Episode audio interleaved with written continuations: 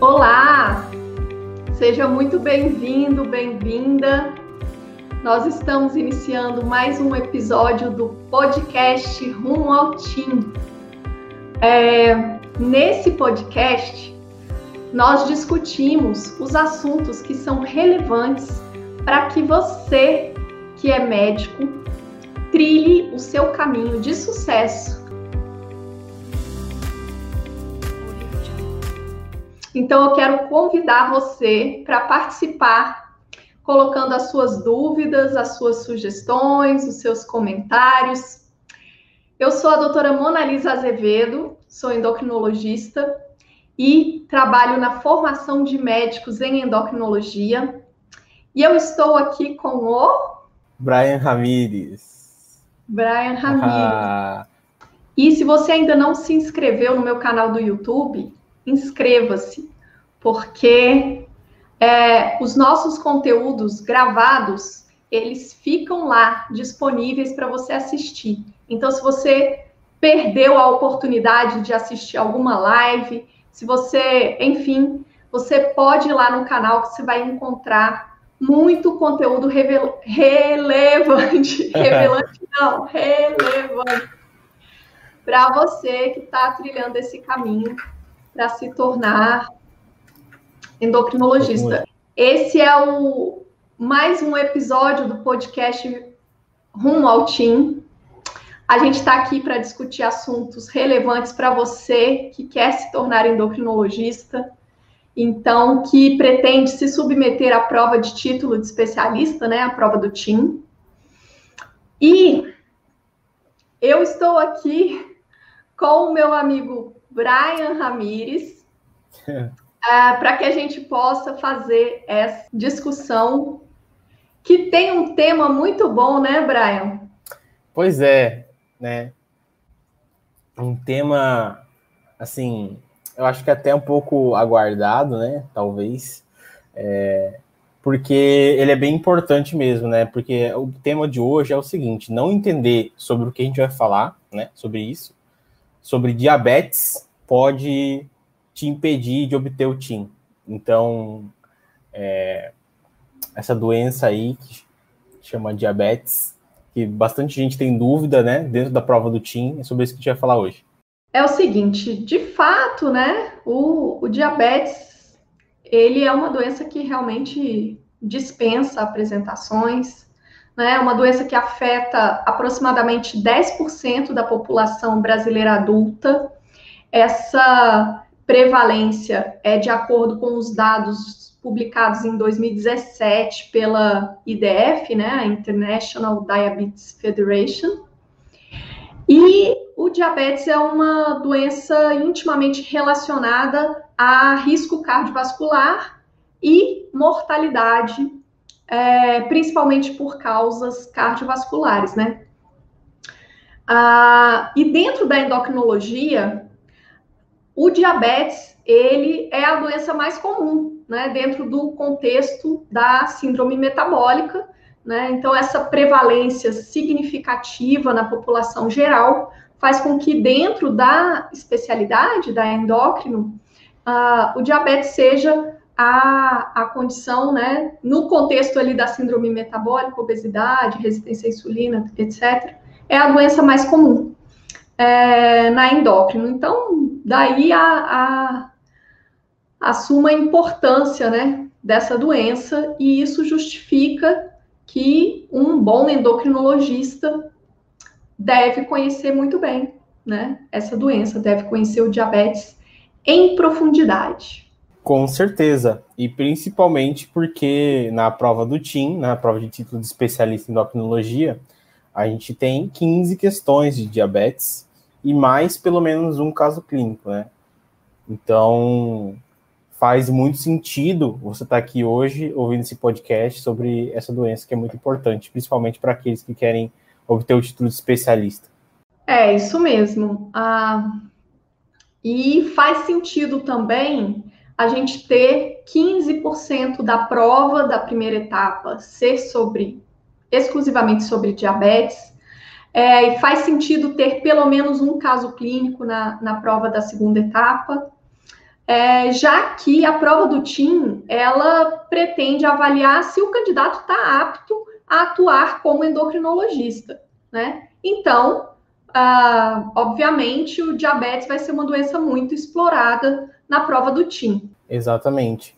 Mas a pergunta que não quer calar, né, é por que que, se o, o candidato não souber diabetes, por que que ele não vai passar na prova? Bom, para te responder a essa, a essa pergunta, eu vou te contar um, um caso de um, um paciente, um senhor de 61 anos, previamente rígido, ele teve um diagnóstico de diabetes por ocasião de uma internação devido a uma cólica nefrética.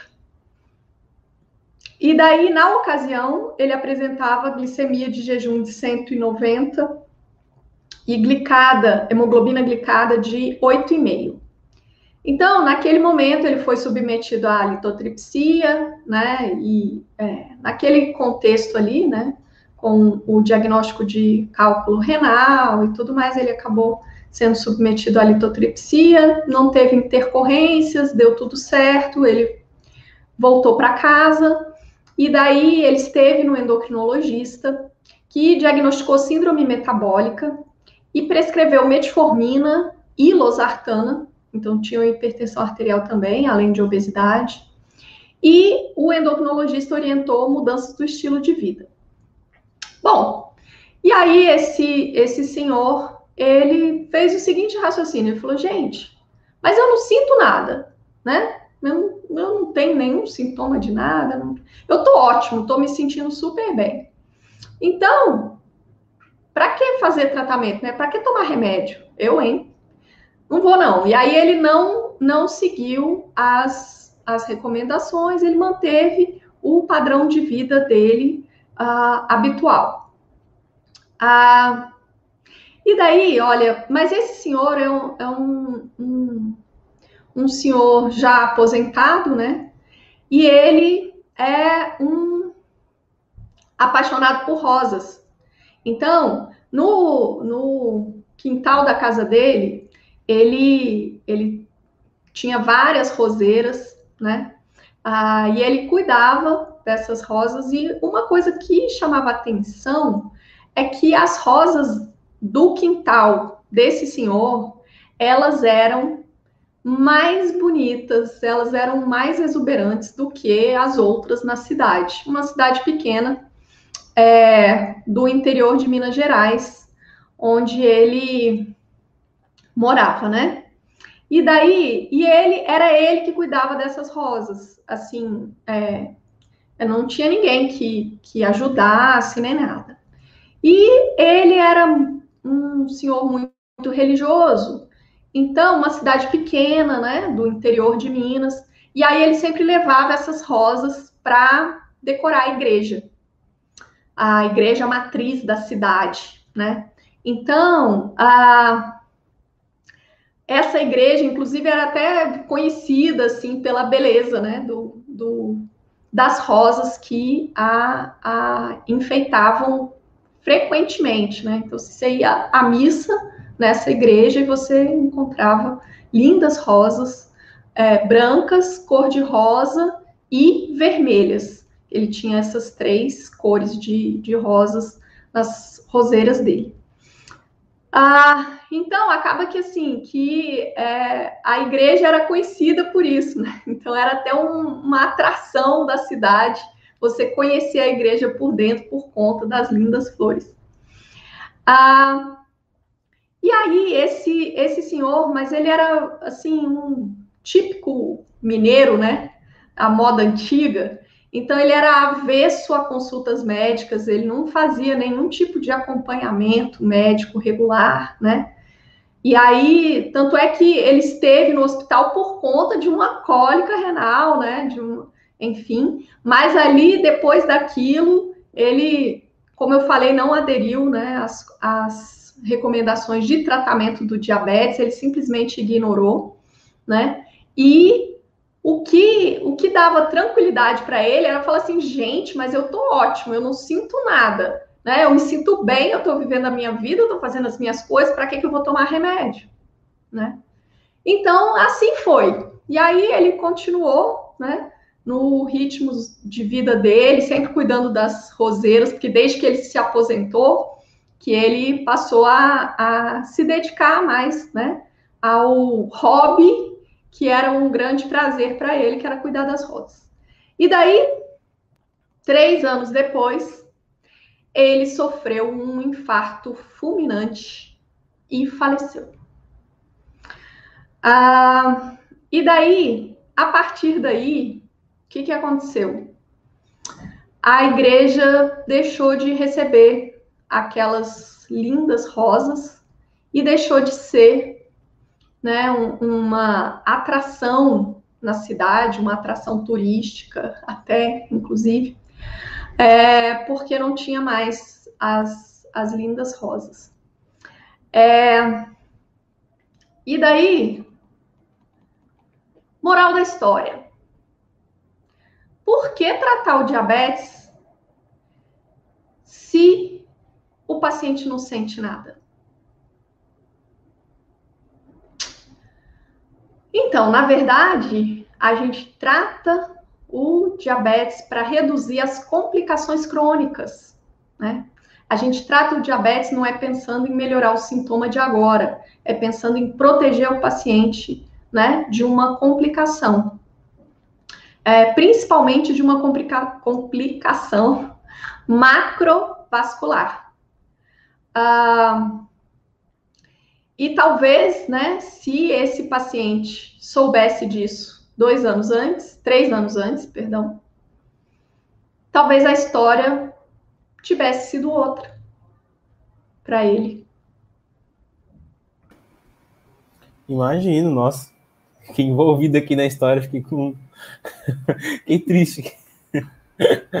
Mas então, quer dizer que, tipo, se ele não tivesse, ou melhor, se ele tivesse feito tratamento, ele não teria infartado por causa do diabetes, mesmo tendo aquele primeiro sintoma? Então, isso quer dizer que as chances dele ter sofrido um infarto seriam menores se ele tivesse feito um controle glicêmico e pressórico. Então, assim, dando uma resposta mais, é, mais científica, né, mais técnica.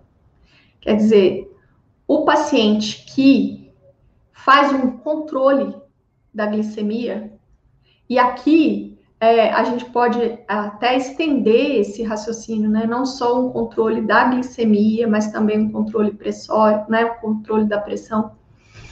Ele reduz os riscos de sofrer um infarto, né? De sofrer um AVC.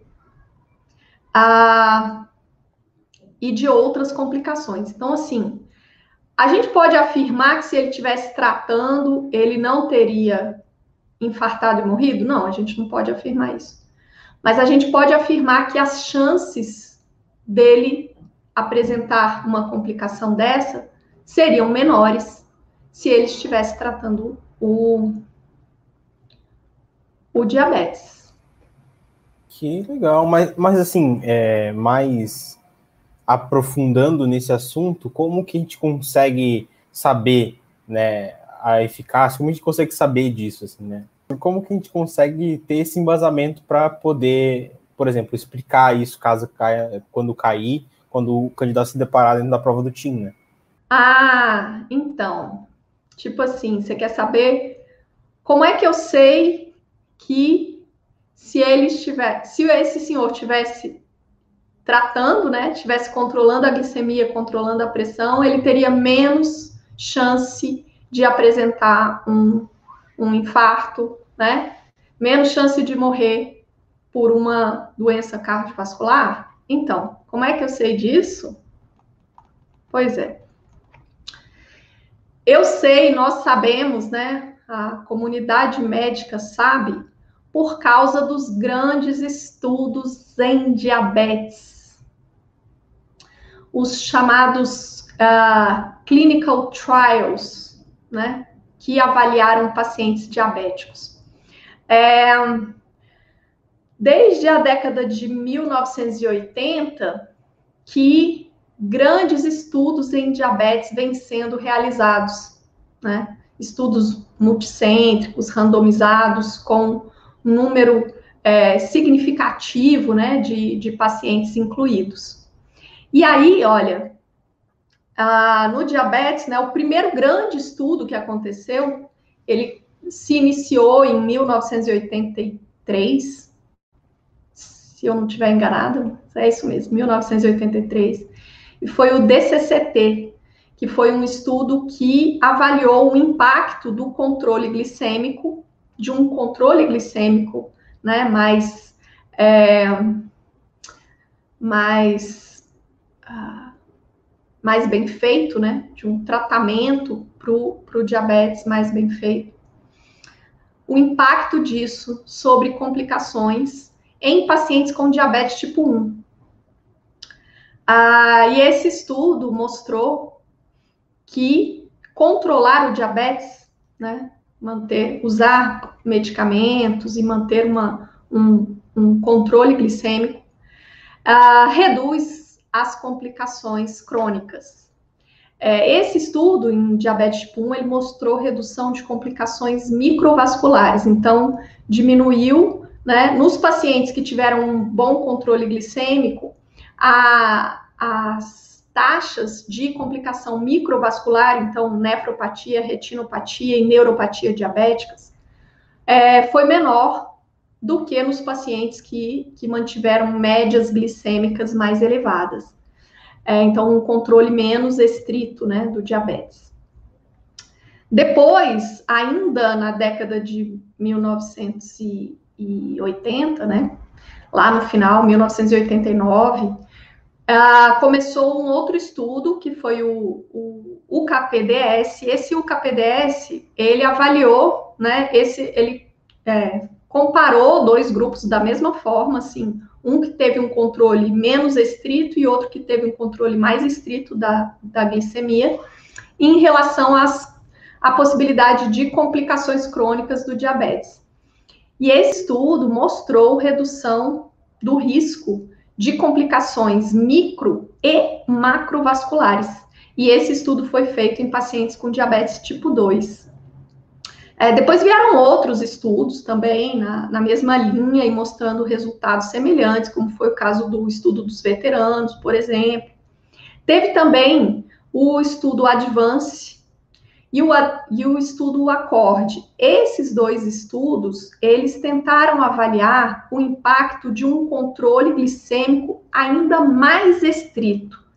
Quer dizer, a, separaram os grupos em um grupo que controlava o diabetes e um outro grupo que controlava o diabetes de uma forma mais intensiva. E aí, nesses estudos, é, e que, que foram, inclusive, que foram em pacientes diabéticos tipo 2, de alto risco cardiovascular, né? Aqueles de, com é, vários fatores de risco, ou então aqueles que já eram portadores de doença cardiovascular. E esses estudos não demonstraram redução do risco é, de eventos cardiovasculares, ah, sugerindo então que nesse grupo de pacientes que têm a doença é, cardiovascular já estabelecida ou que são de alto risco para doença cardiovascular, o controle glicêmico é interessante mas um controle muito intensivo não é. Então, isso trouxe uma informação muito útil para a gente também. Olha, se a gente controlar o, o, o diabetes, quanto melhor a gente controlar, melhor para a gente reduzir risco de complicações. No entanto, se você está diante de um paciente diabético de alto risco ou um paciente que já tem doença cardiovascular estabelecida, aquele que já infartou, aquele que, enfim, é, nesse caso, é, um controle glicêmico é importante, mas um controle muito intensivo não é. Então, isso nos mostrou assim que a gente tem que individualizar a conduta, né? Dependendo de quem é o paciente, às vezes a gente vai ter metas mais restritivas para a glicemia dele, dependendo do paciente, a gente vai relaxar um pouco nas metas, porque ah, se a gente for muito intensivo, vai dar errado, né? Isso é informação de grandes trials. Ah, e esses, esses, esses grandes estudos, eles vêm sendo realizados, né? Ao longo do tempo teve o, o Verify também, que é um estudo que, que sugeriu que logo no início, né? Então, se dá diagnóstico de diabetes tipo 2. Qual que é a, a primeira conduta? A primeira conduta é iniciar metformina, né? A gente já tem isso bem estabelecido. Mas esse estudo Verify, ele mostrou que a que você adicionar, você já começar o tratamento, então você deu o diagnóstico de diabetes tipo 2, você já começar o tratamento com a associação de metformina com a vildagliptina, pode ser mais interessante do que aquele esquema escalonado tradicional, que você começa com a metformina e depois, se o paciente não estiver controlando bem a glicose, você acrescenta né, uma, uma segunda droga, enfim. Então, sugerindo que é, eventualmente a, a, o início do tratamento, né? É, com, com, duas drogas possa ser mais interessante do que iniciar em, em monoterapia. Então, tudo isso vai trazendo informações para a gente, e ao longo do tempo, os clinical trials continuam acontecendo. Então, nos anos mais recentes, a gente tem os estudos demonstrando a a eficácia e segurança das novas drogas para tratamento do diabetes, né, como os análogos do GLP-1 e os inibidores de SGLT2. Inclusive, vários estudos, como o LEADER, o Sustain 6, o Rewind, né, mostrando o quê? Mostrando que é, várias drogas dessas duas classes que eu citei, né, ah, não apenas são eficientes é, não apenas são seguras, né, ah, em relação a risco cardiovascular, como também podem reduzir o risco do paciente desenvolver doença cardiovascular. Então, mais uma vez, modificando a nossa forma de, de abordar o paciente, porque pensando em usar esses, esses medicamentos no paciente de alto risco ou no paciente que já tem doença é, cardiovascular estabelecida, pensando em usar esse medicamento independente da necessidade de controle glicêmico. Então, assim, todas essas informações vão se, se acumulando, né? E mostrando para a gente qual o caminho que a gente deve seguir na, na condução dos pacientes diabéticos. Desde responder para nós que tratar o diabetes é importante, né? E por que que a gente deve tratar? Até como que a gente deve fazer para tratar. Então, assim, é, nos mostrando a, a, individualização, nos mostrando que determinados é, perfis de paciente vão se beneficiar de determinados tratamentos, outros perfis vão se beneficiar de outras de outras medicações, enfim. Então, trazendo informações, né? Em outras palavras, eu posso te dizer o seguinte, que é, as condutas em diabetes, elas são norteadas pelos resultados dos grandes estudos. Como eu estava falando, né, nas, em vários, vários aspectos, né? A gente define as nossas condutas de acordo com o resultado desses grandes estudos. Então, isso é uma coisa que você precisa entender, porque assim você consegue entender o impacto e a relevância que esses estudos têm para um médico endocrinologista. Então, eu assim, gente, mas por que, que eu tenho que saber os resultados do estudo Canvas? né? Às vezes você pensa, meu Deus. Mas você precisa saber os resultados desse e de vários outros estudos, porque é isso daí que está formando a nossa, a, a nossa conduta no paciente diabético. Isso é impacto direto. Então, assim, é por isso que você precisa conhecer esses estudos. Eu fiz aqui, né, uma. Eu dei uma varrida, é, citei alguns estudos relevantes, mas a gente tem outros que eu, que eu não mencionei aqui. E ah, o papel né, que cada um representa, qual foi a mensagem que nós é, recebemos a partir dos resultados de cada um ah, desses estudos. Entendi, muito interessante. É, e como é que isso, assim, como que isso pode ser explorado dentro da prova do TIM, tanto no, na primeira na primeira parte quanto na segunda? Ah, legal. Então, bom, se você já entendeu a importância que isso tem, né? Então você já sabe que a prova do TIM ela vai explorar isso, né? Com certeza ela vai ela vai explorar e vai explorar de várias formas. Então, na prova do TIM, tem questões perguntando diretamente o resultado dos estudos. É, então, assim, ah, no estudo é, Declare, ah, foi observado o quê? Letra A, letra B, letra C. É, então, existem questões da prova ah, perguntando diretamente né, sobre ah, o que, que, o, que o estudo mostrou, é, mas também tem muitas questões é, em que o resultado dos estudos ele está é, embutido, né? Está disfarçado. Então, por exemplo, um caso clínico é, em que se questiona qual a droga iniciar ou qual droga suspender dentre a lista de medicamentos que o paciente está usando. É, quando fazer uma associação né, de, de tratamento. Uh, também perguntas diretas sobre o efeito né, de uma droga, uh, sobre é, uh, perfil né, de, cardiovascular, de, de drogas. Então, assim, todas essas informações, elas vêm desses grandes estudos, né? Drogas uh, mais antigas no mercado, como é o caso da metformina, por exemplo, a gente não precisa, né, de informação de clinical trial, porque a gente já tem a experiência clínica, a gente já tem o fase 4, né, demonstrando todo o perfil da droga.